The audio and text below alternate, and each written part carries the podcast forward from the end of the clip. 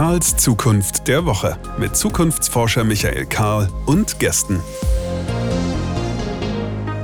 So, schließen wir die Studiotür. Rote Lampe ist an. Aufnahme läuft. Herzlich willkommen, liebe Menschen, die ihr hier zuhört. Für euch steht die Tür natürlich sperrangelweit offen.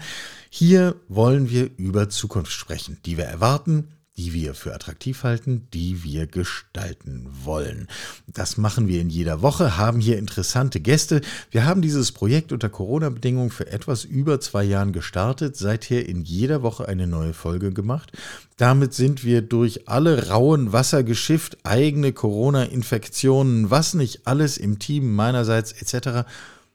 Und nun hat es uns doch erwischt. In den vergangenen Tagen sind gleich mehrere Aufnahmetermine geplatzt, dem Virus sei Dank.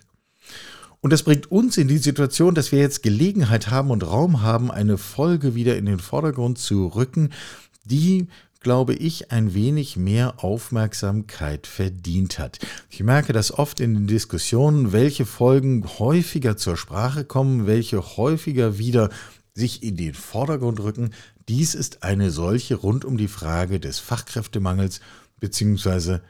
existiert der Fachkräftemangel überhaupt. Außerdem Zusatzargument, hier ist Herbst, es ist dunkel, es ist kühl, nicht ganz so kühl wie es sein sollte, aber doch immerhin kein Vergleich zu Frühjahr in Portugal, wo wir diese Folge hier aufgenommen haben. Hier ist das Setting. Wir haben im Frühjahr ein Future Camp in den Bergen Portugals veranstaltet, haben eine Runde inspirierter Menschen eingeladen, mit uns in einer Akademie eine Woche lang über die Zukunft der Arbeit zu diskutieren, sie Stück für Stück auseinanderzunehmen und Positionen dazu zu formulieren. Mitten raus aus dieser Diskussion haben wir diesen Podcast aufgenommen mit zwei Menschen, die mit uns in Portugal waren. Das ist zum einen Sven Damm, Gründerkopf von Brainswork aus Frankfurt. Das ist zum zweiten Olli Vogt. Er ist inzwischen Director Talent Management bei Pipedrive sagt von sich selber, ich mache in der HR alles, was spannend ist, also nicht Löhne und Gehälter, nicht Verträge, nur den ganzen Rest. Uns allen dreien ist gemeinsam, dass wir häufig und regelmäßig, um nicht zu sagen jede Woche, Menschen treffen, die ihre Situation beschreiben, teils ihr Leid klagen über den Fachkräftemangel. Stellen sind unbesetzt, wir finden keine Mitarbeiterinnen und Mitarbeiter. Das ist für Unternehmen inzwischen ein echtes Wachstumshemmnis. Es ist teuer, Stellen zu besetzen, wir können Aufträge nicht abarbeiten und das Unternehmen schon gleich gar nicht entwickeln. Wir haben im Future Camp die These diskutiert, dass dieser sogenannte Fachkräftemangel und das Empfinden von Qual und Nerv ist sicher echt, aber dass der Fachkräftemangel als solcher womöglich gar nicht existiert, wir es mit einem ganz anderen Problem an dieser Stelle zu tun haben. Erste Frage an Oliver. Wie haben wir das in der Diskussion begründet, dass es den Fachkräftemangel als solchen womöglich gar nicht gibt? Ähm, ich würde es jetzt mal, ich bin eigentlich, komme ich aus, als Ingenieur aus einer ganz anderen Richtung und würde es jetzt einfach mit Zahlen anfangen zu begründen. Ne? Fachkräftemangel würde ja voraussetzen, dass wir weniger Menschen auf diesem Planeten haben, und ich weiß, das ist jetzt sehr groß gedacht, als wir offene Stellen haben. Und selbst in Deutschland könnte man sagen, haben wir wirklich mehr offene Stellen als Menschen, die in Deutschland leben und würde das erstmal bezweifeln. Ähm, das heißt, rein mathematisch gesehen kann es keinen Fachkräftemangel geben woher er dann doch kommt in der subjektiven Wahrnehmung, ich glaube, da reden wir gleich noch ein bisschen drüber, aber ich würde mal damit anfangen und sagen, wir haben eigentlich genug Menschen in diesem Land, auf diesem Kontinent oder auf der Welt, die offene Stellen bedienen können. Sven, wie oft triffst du Menschen, die sich über den Fachkräftemangel beschweren? Hm, ich glaube, fast täglich treffe ich Menschen, die sich darüber beschweren ähm, und die mich mit ganz großen Augen anschauen, wenn ich sage, ich glaube nicht an das Thema Fachkräftemangel. Wir haben ganz, ganz andere Probleme, ganz, ganz andere Ursachen in Deutschland, dass wir nicht ausreichend Mitarbeiter in der ausreichenden Qualifizierung zur Arbeit bringen. Ähm, und das zeigt sich am Ende am, am, Mangel an Mitarbeitern, die wir haben, um die Arbeit zu erledigen. Aber es ist definitiv, also Fachkräftemangel ist das der Outcome, aber nicht die Ursache ich treffe diese Leute auch, vielleicht nicht täglich, aber ich treffe sie jede Woche, die mir genau äh, diese, diese Erfahrung berichten. Ich höre da immer eine gewisse Hilflosigkeit mitschwingen.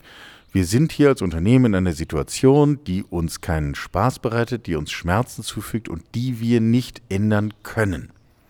Das scheint mir immer wieder der kleinste gemeinsame Nenner zu sein. Und so wie unsere Diskussion heute auf dem Future Camp war, müssen wir das revidieren und sagen, diese Hilflosigkeit ist vielleicht eine wahrgenommene, aber doch keine tatsächliche. Ähm, Olli, willst du das mal ein bisschen ausführen? Ja, also ich glaube, ich glaube, ähm, Sven hat schon einen richtigen Satz gesagt. Erstmal, wir haben einen Mangel an Personal in vielen Unternehmen. Ne? Und dann kommt der Schruf nach Fachkräftemangel. Ähm, ich glaube, es sind aber zwei andere Gründe oder zwei Dinge, die wichtig sind. Nämlich einmal ist die Frage, die Personen, die es gibt, bin ich attraktiv genug für diese Personen? Da können wir auch gleich nochmal tief reingehen, was das bedeutet. Aber ja, kann ich den Personen etwas anbieten, damit sie zu mir kommen? Das wäre dann der, der, das andere Schlagwort War for Talent. Den gibt es durchaus. Den muss ich gewinnen, damit das Talent zu mir kommt. Ja. Das andere, der zweite Aspekt oder die zweite Dimension ist der Pool an Kandidaten. Ja, wenn ich, ich mache das mehr plakativ, wenn ich in der Lüneburger Heide sitze, suche jemanden mit Dialekt, ja, der mindestens 40 ist, männlich ist ja, und 15 Jahre lang den Job gemacht hat, dann ist mein Kandidatenpool so klein, dass ich den War for Talent fast gar nicht mehr gewinnen kann, weil es gibt vielleicht nur zwei. Das heißt, ähm, neben dem War for Talent ist die zweite Dimension, ich muss den Talentpool groß genug gestalten, damit jemand da ist, für den ich den War for Talent gewinnen kann. Sven, wie schätzt du das ein? Ich, ich sehe das ähm, ganz ähnlich wie Olli.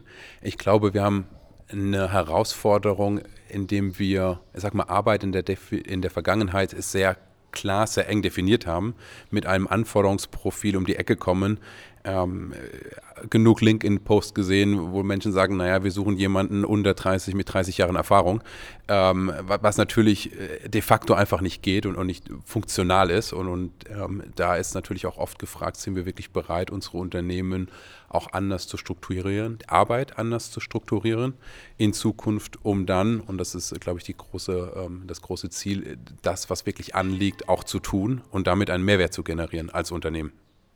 Wer hier im Hintergrund dieses Podcasts Geräusche hört wie Vögel, die zwitschern hier alle auf Portugiesisch oder aber die katholische Kirche um die Ecke, ja, das gehört alles zum Ambiente hier dazu. Wenn man sich in abgelegene Gegenden zurückzieht, dann gehört das alles mit zum Paket.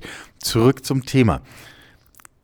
Es gibt doch aber diesen demografischen Wandel und ich werde auch nicht müde zu betonen, es ist kein harmloser Wandel, so wie der Klimawandel kein harmloser Wandel ist, sondern wir haben es mit einer echten Krise zu tun, die die Verhältnisse in Unternehmen, auf dem Arbeitsmarkt, in der Gesellschaft umkrempeln wird. Stellen wir das jetzt in Abrede? Das Spannende an den ganzen Krisen, die wir haben, ist ja tatsächlich, dass wir auf der einen Seite eine Fachkräftemangel, Krise um Fachkräfte haben. Und auf der anderen Seite wir auch ganz viele Artikel lesen mit Hilfe, die Roboter kommen, nehmen uns unsere Arbeit weg. Also irgendwo kann, also eine der beiden Perspektiven kann einfach nicht stimmen, weil ansonsten geht, geht die Summe nicht auf. Ja, kann nicht sein, dass ich auf der einen Seite keine Mitarbeiter habe, auf der anderen Seite nehmen die Roboter uns alle Arbeit weg, ja. Und, und irgendwo, also ja, irgendwas stimmt da nicht in, in unserer Wahrnehmung und, und auch in, in dem, wie wir, ähm, wie wir Zukunft gestalten und gestalten wollen in Unternehmen. Und ich, ich persönlich glaube, ähm, dass Deutschland, ich meine, wir reden auch viel über Digitalisierung, im Thema Digitalisierung äh, den Zug schon fast wieder verpasst hat, ja, und auch die Corona-Chancen mit den aktuellen Diskussionen nicht wirklich nutzt. Ähm, und, und, da unheimlich viel Potenzial liegen lassen, Arbeit zum einen wirklich zu automatisieren, zu digitalisieren, gerade repetitive Arbeit, die wir nicht mehr tun müssen, und dadurch freie Kapazitäten zu schaffen, Menschen in andere Aufgaben mit hineinzubringen. Und das fordert natürlich nicht nur ein, eine Schulung von Aufgaben, sondern auch wirklich ein Umdenken von Arbeit. Wie viel zum Beispiel Hierarchie brauche ich im Unternehmen? Es ist ja oft so, dass wir Experten haben, die nach ein paar Jahren keine, keine Chance mehr haben, sich weiterzuentwickeln, außer in eine klassische Führungsposition zu gehen. Ähm, wir aber auch viele Menschen haben, die überhaupt nicht in eine Führungsposition gehen wollen, die sich tatsächlich mit ihrem Thema auseinandersetzen wollen. Ähm, und, und da wirklich attraktive Karrierewege mit anzubieten für die Zukunft, ähm, ist, ist eine Herausforderung für Unternehmen, umzudenken aber die meisten Unternehmen werden es sich nicht wirklich erlauben können, es nicht zu tun in der Zukunft. Olli, direkt dazu? Ich, ich, glaube, ich komme wieder zurück auf die Zahlen. Und äh, Sven hat das eben ja auch schon mal angedeutet. Ähm, wir haben auf der einen Seite Leute, die ihren Job verlieren werden, ja, und nicht aufgrund ihrer eigenen Leistung, sondern auf dem Grund, dass dieser Job einfach obsolet sein wird, aufgrund der Digitalisierung oder Automatisierung. Ähm, und auf der anderen Seite haben wir, haben wir einen Mangel. Und ich denke, ähm, hier muss das Unternehmen den, den Talentpool anders gestalten. Ich kann natürlich irgendwie das Ganze über Zuzug machen, was wir so oder so brauchen. Wir, wir sagen immer, wir müssen ein Einwanderungsland werden. Wer sich die letzten ich bin jetzt noch nicht, nicht 60 Jahre auf der Welt, ja, aber wer sich die letzten, auf jeden Fall mal 40 Jahre anguckt, da waren wir auf jeden Fall ein Einwanderungsland. Das werden wir bleiben müssen. Daneben müssen wir aber auch schauen, wie wir unsere internen Ressourcen anders da gestalten. Ja. Und wenn ich, ähm, wir können es mal ganz plakativ machen. Ich kann mir zwei Achsen bilden. Ich kann auf die X-Achse eintragen, die Skills, die ich heute habe, und auf die Y-Achse die, die ich brauche und den aktuellen Gap plus den zukünftigen Gap auf die Y-Achse tragen. Und dann müsste ich eigentlich immer einen Pfad haben innerhalb meines Unternehmens, wie ich jemanden auf der X-Achse zur Y-Achse bekomme. Wenn jemand Skill A hat und ich brauche Skill B, wie kriege ich ihn von Skill A nach Skill B intern, wenn ich ihn am Markt nicht kaufen kann? Und das ist dann aber auch ein Stück weit soziale Verantwortung, kombiniert mit unternehmerischer Verantwortung. Ich muss mein Unternehmen dadurch am Markt halten, dass ich die richtigen Mitarbeiter zur richtigen Zeit habe und parallel muss ich auch soziale Verantwortung übernehmen, um Leuten, die ihren Job verlieren, in einen neuen Job zu helfen. Ja? Und hier kann ich wirklich zwei Fliegen mit einer Klappe schlagen. Ähm, wenn man sich mal überlegt, was Einarbeitungszeiten sind zwischen drei, sechs Monaten, was Einstellungszeiten sind. Also wir reden jetzt nicht über Recruiting, aber mit den deutschen Kündigungsfristen im Mittel drei Monate, sagen wir mal eine, eine Recruiting-Process-Time von zwei Monaten, dann bin ich bei fünf Monate, sechs Monate Einarbeitungszeit. Da sind wir bei knapp einem Jahr, bis jemand produktiv wird. In einem Jahr kriege ich auch jeden Mitarbeiter produktiv von Skill A in Skill B, insbesondere weil er das Unternehmen, die Unternehmenskultur und die Gegeben und Geflogenheiten schon kennt. Ich spitze mal zu, um zu testen, ob wir von derselben Sache reden. Wenn wir also in einer Organisation äh, das Gefühl haben, wir leiden hier unter etwas, was wir Fachkräftemangel nennen, dann ist das eine ernstzunehmende Wahrnehmung, die allerdings wenig mit den Fachkräften irgendwo in der Welt, die uns fehlen, zu tun hat, sondern mit der Frage, wie veränderungsfähig und willig sind wir eigentlich mit unserer eigenen Organisation.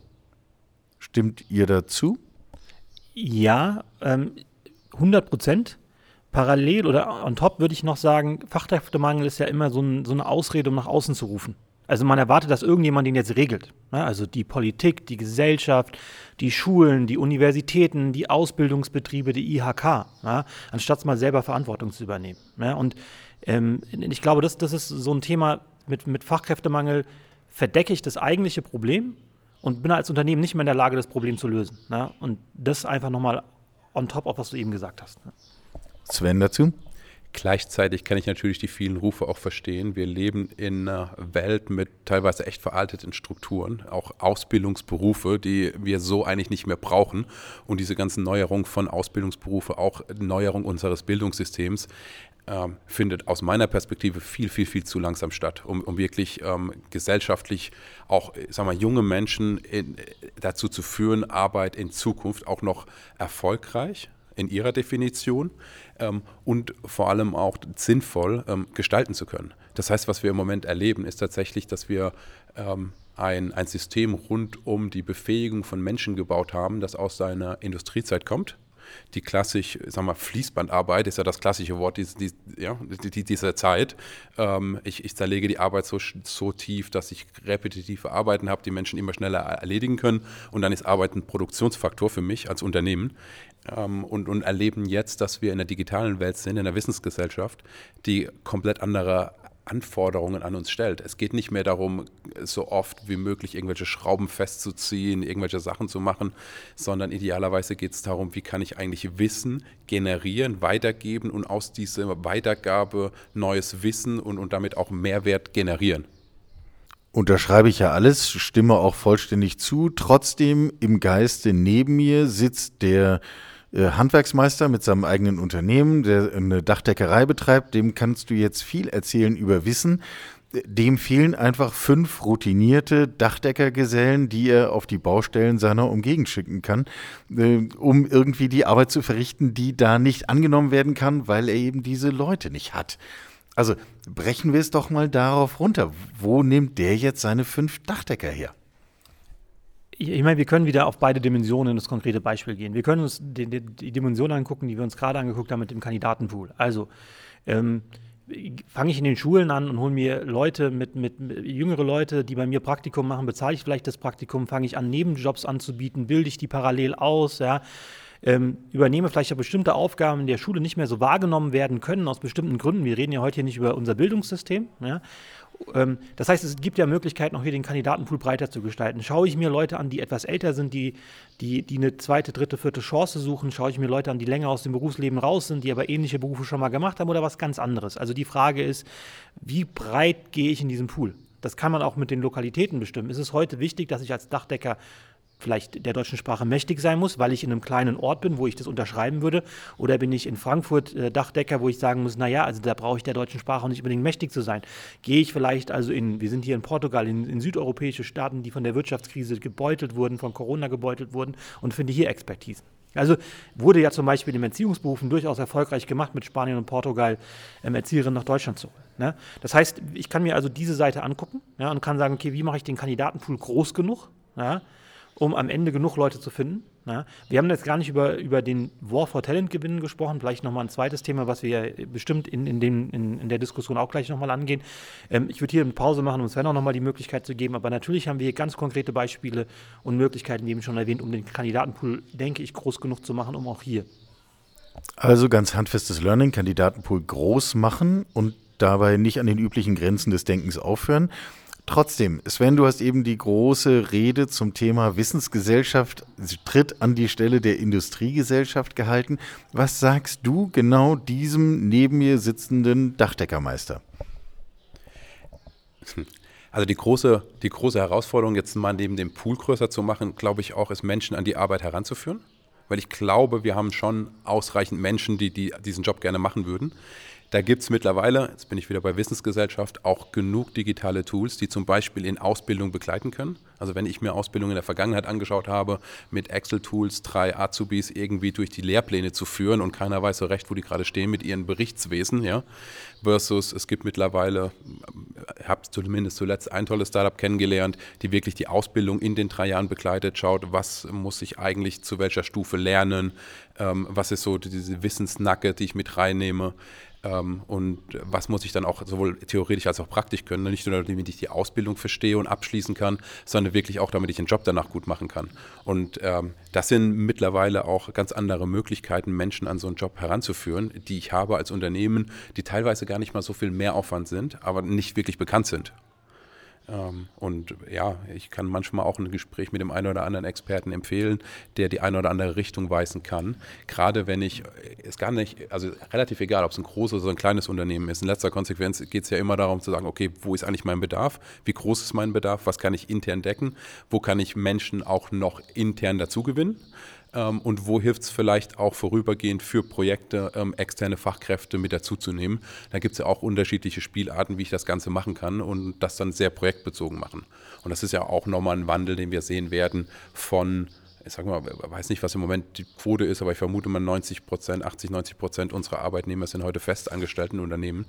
Ähm, in Amerika sind die Quoten, glaube ich, um 50, 60 Prozent. Das heißt, Flexibilität wird ein Key sein und, und wir werden die Menschen, ich sage es mal ein bisschen drastisch, in Unternehmen nicht besitzen in Zukunft, sondern, sondern wir werden uns darum bemühen müssen, dass diese Menschen tatsächlich, da sind sie schon, ähm, bei uns im Unternehmen ähm, arbeiten wollen und auch werden ähm, und, und, wir gemeinsam eine Wertschöpfung ähm, gestalten können und sie dann vielleicht auch wieder wegschicken und sagen, hey, geh vielleicht mal dorthin, mach mal das Projekt, geh mal dorthin, mach das Projekt, um dich weiterzuentwickeln und dann komm in das Unternehmen, mach vielleicht nochmal eine andere Rolle, ein anderes Projekt, ähm, wo du auf das Wissen, das du ähm, mitbekommen hast, ähm, aufbauen kannst.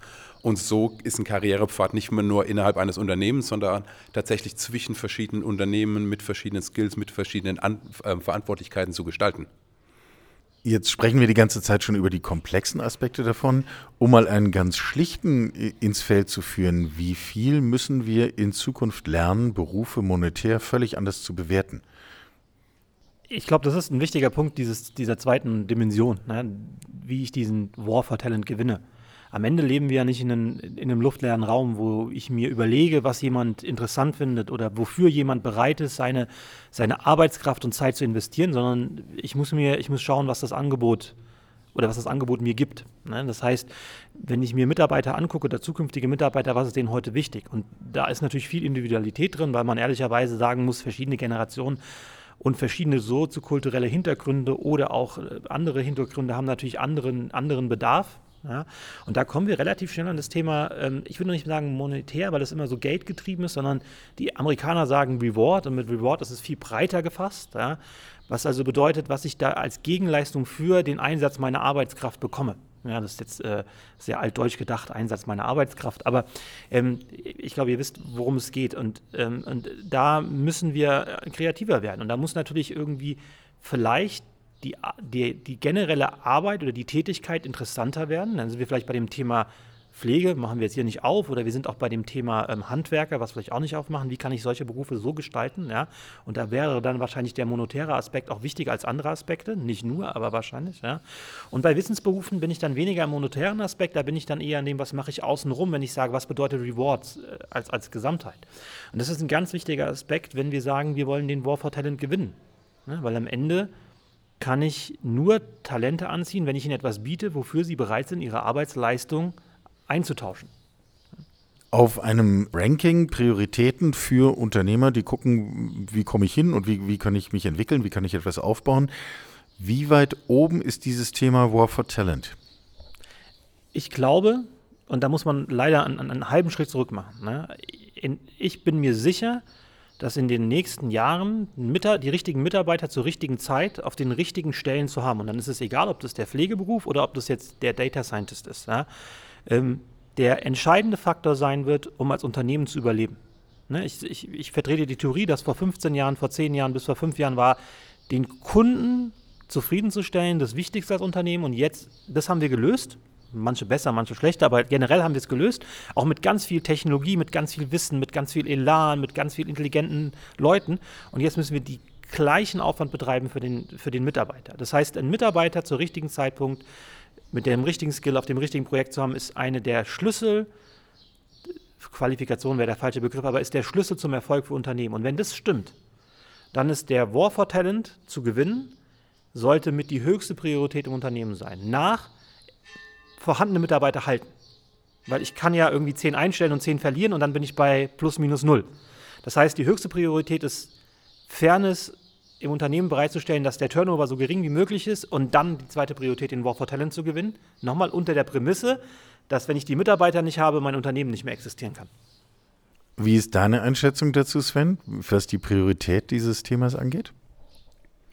Also wir haben ja relativ viele Projekte, wo wir Kunden begleiten, in die Zukunft zu schauen, zu schauen, was sind Anforderungen, was sind ja, was, was wird alles einen Impact haben auf Ihr Geschäftsmodell und wie sieht das Geschäftsmodell in Zukunft aus? Und du hast das vorhin schon so schön angerissen. Ich, ich bin ja ein großer Fan davon, die Unternehmen dann auch zu begleiten in der Umsetzung. Ob das interne Umstrukturierungen sind, ob das Projektteams sind, ob das der Aufbau von Ventures ist. Ähm, in allen diesen Dimensionen brauchen wir ähm, andere Menschen und viele Unternehmen haben diese Menschen nicht intern, nicht ausgebildet, ähm, nicht, nicht, vorbereitet auf, auf entsprechende Aufgaben. Und, und, damit verlieren wir unheimlich viele Chancen und natürlich auch Marktanteile gegenüber sagen wir, dem Rest der Welt, auch als Deutschland, auch als Europa. Gibt es verschiedene Studien dazu. Ähm, und ähm, deswegen zum einen, wir begleiten Unternehmen auch dabei, nochmal die richtigen Menschen zu finden für solche Positionen, für solche Jobs aber auch darin, wirklich intern Beratung anzustellen, zu sagen, wie könnt ihr es eigentlich aufbauen intern, um, sag mal, jeder verlorene Mitarbeiter ist eigentlich ja, ein Jahr Produktivitätsverlust. Ähm, vielleicht ein bisschen mehr, ein bisschen weniger, je nachdem, welcher Job das Ganze ist, aber es ist ein Jahr Produktivitätsverlust. Und ich selbst bin, bin Unternehmer, wir haben mittlerweile ungefähr 10, 12 Mitarbeiter. Jeder einzelne Mitarbeiter, der nicht da ist, der tut richtig weh. Um, umso wichtiger ist es wirklich auch immer wieder in Dialog zu sein mit den Mitarbeitern, sich Zeit zu nehmen ähm, und auch die Mitarbeiter zu fordern und zu fördern. Und das ist etwas, was wir zum Teil auch in der Vergangenheit verlernt haben. Ähm, wir sind ganz froh, wenn wir Mitarbeiter auf eine Stelle setzen, die die Aufgabe erfüllen und wir nichts von ihnen hören. Ähm, viel zu oft erlebt, auch im eigenen Berufsleben. Ähm, und, und da denke ich mir, warum eigentlich? Also wenn wir Menschen in der Schule schon dazu erziehen, einfach nur zuzuhören und ein Lehrer springt da vorne rum in der Berufsausbildung, die, die nicht wirklich vorbereiten auf den Job und dann, wenn sie im Job sind, sie gerade so weit anlernen, dass sie, äh, sagen wir mal, kein, kein Störfaktor im Unternehmen sind, äh, haben wir alles verkehrt gemacht. Und das muss uns sowohl als Gesellschaft, als, aber auch als Unternehmen sehr, sehr bewusst sein, wenn wir die Zukunft gemeinsam gestalten wollen. Olli, ich würde gerne nochmal deine These aufgreifen, dass das Verstehen der Mitarbeiterinnen und Mitarbeiter zur zentralen Aufgabe wird. wenn wir übertragen, was wir mit Kunden und Kundinnen gemacht haben, dann haben wir ja vor allem unglaublich viele Daten gesammelt und gelernt, diese zu interpretieren, daraus zu lernen. Ist das jetzt das, was uns bevorsteht mit Blick auf die eigene Organisation? Äh, ja, und äh, das ist ja, also ich, ich, leider sieht man mich jetzt nicht. Ich grinse bei dem Thema, weil es ist ja auch so einfach. Weil du hast es eben gesagt, wir haben ja Jahrzehnte oder mindestens zehn Jahre in super intelligente Technologie investiert, um das mal so zu beschreiben, um den Kunden nicht nur gläsern, sondern auch zufrieden zu machen. Und wir haben immer Angst vor diesem, gerade in Deutschland, vor diesem gläsernen Begriff, aber gläsern oder Transparenz bietet dir ja die Möglichkeit, optimal zu reagieren. Wenn ich meinen Lebenspartner verstehe, dann weiß ich, was ihm wichtig ist. Wenn ich meinen Mitarbeiter verstehe und weiß, was ihm wichtig ist, kann ich ihm das ideale Umfeld bieten. Deswegen ist Gläsern sein oder Transparenz ja nichts Negatives. Ja? Und das Schöne ist nochmal, wir haben ja all diese Tools an der Hand. Ja? Und ich finde das immer ganz interessant, wenn man sich mit, mit, mit Personalabteilungen unterhält. Und mal ein, ein ganz praktisches Beispiel ist, ähm, dass man quasi viele einfach nur einmal im Jahr mit dem Mitarbeiter interagieren. Und zwar einmal bei jährlichen Mitarbeiterbefragungen, die auch nur einmal im Jahr stattfinden, die dann ja nur ein Temperaturcheck der letzten zwei Wochen oder zwei Monate sind. Ja. Ich habe einmal im Jahr nur ein Mitarbeitergespräch, wenn es um Weiterentwicklung, Gehaltsgespräche und so weiter geht. Das heißt, welches Unternehmen hätte denn überlebt, wenn es den Kunden einmal im Jahr fragt, ob es zufrieden ist? Ja, inzwischen wurden, jeden Monat kauft er sieben Produkte, aber einmal im Jahr frage ich ihn, ob er zufrieden ist, ob die Preise passen, ob der Service okay ist, ob er, ja, würde nicht funktionieren. Und hier, um es sehr praktikabel zu machen, mit die, jeder Interaktion, die ich als Unternehmen mit dem Mitarbeiter habe, sollte ein, sollte einem Follow-up folgen. Ja, machen wir nochmal ganz, brechen wir es ganz weit runter. Wenn ich einen Mitarbeiter habe, der befördert wird in einer Gruppe von sechs Leuten, dann sollte ich alle anderen sechs Leute nach der Beförderung auch mal besprechen. Ja, weil die, die, fühlen sich jetzt übergangen, die fühlen sich vielleicht nicht fair behandelt, vielleicht verstehen sie es nicht. Ja? Das heißt, das ist eine ganz einfache Lösung und schon kann ich Turnover um 5% reduzieren. Jetzt könnten wir die Folge auf 10 Stunden ausdehnen und könnten diese ganzen Dinge weiter runterbrechen. Aber nochmal, die Tools, die Methodiken, ähm, die Technologie ist da. Ne? Wir müssen sie nur nicht mehr beim Kunden anwenden, da soll es bleiben auch. Ja? Wir müssen sie parallel einfach nur übertragen auf den Mitarbeiter. Ein Thema, was nach meiner Einschätzung, zumindest in unserem Kulturkreis, auch enorm angstbesetzt ist Jedenfalls haben wir diesen Reflex alle wirklich gut gelernt. Sven, was ist deine Einschätzung? Wie, wie können wir aus dieser Angst eine produktive Stimmung machen? Angst mit Bezug auf Gläsern zu sein. Ähm, ich, ich glaube tatsächlich, die, die Angst, die da raus resultiert und die, die Angst, die wir zum Teil auch aus sagen wir, verschiedenen Marketingmaßnahmen gelernt haben, ist gläsern zu sein im Sinne von, äh, es gibt Unternehmen, die uns manipulieren, mehr zu kaufen, mehr zu tun. Und wir sehen ja auch, wir leben in einer Konsumgesellschaft und, und wir reden auch viel über Umwelt, unsere Erde. Ähm, zu sagen, hey, werden wir nicht eigentlich durch dieses Gläserne davon weggetrieben oder äh, vielleicht dort abgeholt, wo unser Bedarf ist, aber dann auch noch viel weiter in irgendeine Richtung getrieben, die wir vielleicht gar nicht wollen, nicht brauchen. Ähm, und ob das jetzt Einkaufen ist oder ob das das Thema Arbeit ist, ähm, es ist ein riesengroßer Faktor. Ähm, und das anders zu gestalten, das über sagen wir, Vertrauen, Kooperation im Unternehmen zu gestalten, das ist die ganz, ganz große Herausforderung, weil wir es nicht gelernt haben. Weil wir, äh, wo gibt es denn Unternehmen, wo wirklich Kooperation gelebt wird, wo es kein Silo-Denken gibt, wo es nicht um Hierarchie geht, um Aufstiegschancen. Ähm, aber, aber diese ganzen Themen werden uns im Weg stehen in Zukunft wirklich in, in einer Wissensgesellschaft. Ich, ich finde eine Sache, die ich ganz kurz gerne nochmal aufgreifen würde, weil du Vertrauen schon gesagt hast. Und ich denke, das ist der Schlüssel. Ähm, ich schmeiße hier nochmal einfach was in den Raum rein, wo man wahrscheinlich sieben andere Folgen noch füllen könnte. Und zwar ist es die, die Situation, wir sind gewohnt, viel anonym zu machen, weil wir denken, Anonymität gibt uns Sicherheit, weil wir nicht mehr transparent sind. Ja? Es gibt uns aber auch das Problem, dass wir halt Personen nicht mehr über ihre Karriere folgen können. Das heißt, der, der, ich, ich versuche überall Leute zu überzeugen, Anonymität abzuschaffen dafür Vertrauen aufzubauen. Ne? Das heißt, wenn ich Daten vertraulich behandle, dann kann ich mir auch Mitarbeiter Transparenz oder kann sie transparent über ihren gesamten Karriereweg begleiten und weiß immer, was sie gerade brauchen, um glücklich zu sein. Ja, und das wirklich mal so ganz philosophisch gesagt, um wirklich glücklich auf der Arbeit zu sein. Du hattest etwas geprägt, was mir im Kopf geblieben ist, dass man freitags eigentlich mehr Energie haben sollte als montags. Ja? Und ich liebe diesen Satz. Das ist meine feste Überzeugung. Und ich verstehe gar nicht, wie wir je auf etwas anderes gekommen sind. Und da ist dieser Vertrauensaspekt. Ja. Ich, alle diese Probleme, die wir ja haben, wenn es um Transparenz und ähm, ähm, Gläsern und Datenschutz geht, ist ja, dass wir irgendwie so ein, in so eine, so eine Sache gerutscht sind, die bestimmt aus der Industrie als Zeitalter kommt. Du hast oben den Fabrikkern und unten die Arbeiter und das Klecht irgendwo. Wir, wir, Unternehmen müssen anfangen, Vertrauen aufzubauen. Und deswegen sage ich, damit könnte man weitere Folgen ohne Ende füllen, weil Vertrauen der Key ist, um, um Daten zu erheben, die ich brauche, um, und jetzt schlagen wir die ganz große Brücke, um den War for Talent mit meinen vorhandenen Mitarbeitern zu gewinnen, also dass sie bleiben, dass sich der Turnover niedrig ist, ja, dass ich sie wie Kunden behandeln kann und um Mitarbeiter anzulocken. Ja, und alles fängt irgendwo mit Vertrauen an und hört auch mit Vertrauen wieder auf. An dieser Stelle kann ich schon mal einen kleinen Cliffhanger einbauen. In der übernächsten Folge Karls Zukunft der Woche haben wir einen Psychologen im Gespräch, der den ganzen Tag nichts anderes macht, als sich mit dem Thema Vertrauen zu beschäftigen, um genau diesem Begriff auf die Spur zu gehen. Das wussten die beiden, Olli und Sven, jetzt vorher nicht. Insofern ist das jetzt nicht abgesprochene äh, Sprungschanze auf dem Weg dahin, sondern äh, das Gespräch hat uns tatsächlich dahin geführt und insofern überrascht es mich auch nicht, weil ich ebenfalls davon überzeugt bin. Wir haben auch diverse Gäste hier im Podcast schon gehabt. Ich erinnere nur an äh, Pranjal Kotari, äh, Vorstand Sparkasse Bremen, der dort keinen Stein auf dem anderen lässt und im Gespräch deutlich gesagt hat, mit Vertrauen kann das klappen, ohne ist das alles nichts. Ähm, wie an und aus. Wir machen jetzt an dieser Stelle hier einen Punkt. Wir müssen uns schlicht stärken, mitten in diesem Future Camp. Wir sitzen ansonsten noch ein paar Tage hier auf einer Burg an der Grenze zwischen Portugal und Spanien. Es ist wirklich abgeschieden. Es ist, wie ich finde, außerlich inspirierend. Zwei Sätze. Warum lohnt es sich, sich wirklich mit dem Thema Zukunft der Arbeit zu beschäftigen? Noch einmal das ganz große Bild zum Schluss. Sven. Also ein Grund definitiv ist der Wandel, der uns bevorsteht, den wir auch schon sehen. Ich glaube auch ganz, ganz viele Menschen spüren und zum Teil auch mit einer gewissen ja, Angst oder mit einem gewissen Respekt wahrnehmen, äh, der uns im Moment aufgrund von Unwissenheit oft in so eine defensive Position bringt und, und aus defensiven Positionen ähm, entsteht oft Ängste, Stress, Konflikte und, und in der Regel kein Vertrauen.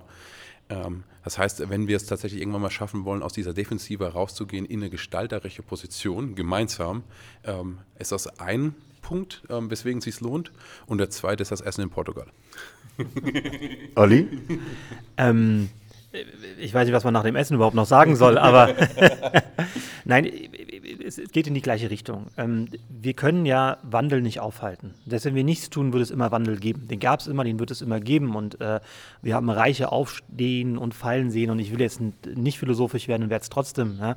Ähm, und am Ende ähm, äh, wird, wird Wandel kommen. Und ich glaube, der Wandel, der jetzt vorne steht, ist eine Art industrielle Revolution 2.0. Und mit 2.0 meine ich auch noch verschärfter als die originalindustrielle Revolution. Und die Sache ist, die müssen wir so gestalten, dass wir als, als Menschheit positiv aus der ganzen Sache rausgehen. Und das können nur Unternehmen. Das kann die Politik alleine gar nicht bewerkstelligen. Ja? Und das Schöne ist, Unternehmen werden dabei auch noch erfolgreich sein, Geld verdienen und weiter existieren. Und wer es nicht ist, existiert nicht mehr. Ein Stichwort, das uns in den kommenden Tagen beschäftigen wird, ist auf jeden Fall die Frage, wie können wir, müssen wir, werden wir Arbeit menschlicher gestalten, um genau das zu ermöglichen, wovon Olli gerade sprach. Eine aus meiner Sicht ganz zentrale Frage zur Zukunft der Arbeit. So viel für heute. Danke euch beiden. Wir machen uns hier wieder weiter an die Arbeit. Ein bisschen zu essen gibt es auch noch. Alles weitere in der kommenden Woche. Gebt uns Feedback, liked die Folge, teilt sie, schreibt bei Twitter ähm, eure Kommentare oder bei LinkedIn oder auf welchem Weg auch immer. Wir müssen halt drüber reden. Wünsche für heute eine angenehme Zukunft. Sie hörten Karls Zukunft der Woche, ein Podcast aus dem Karl Institute for Human Future.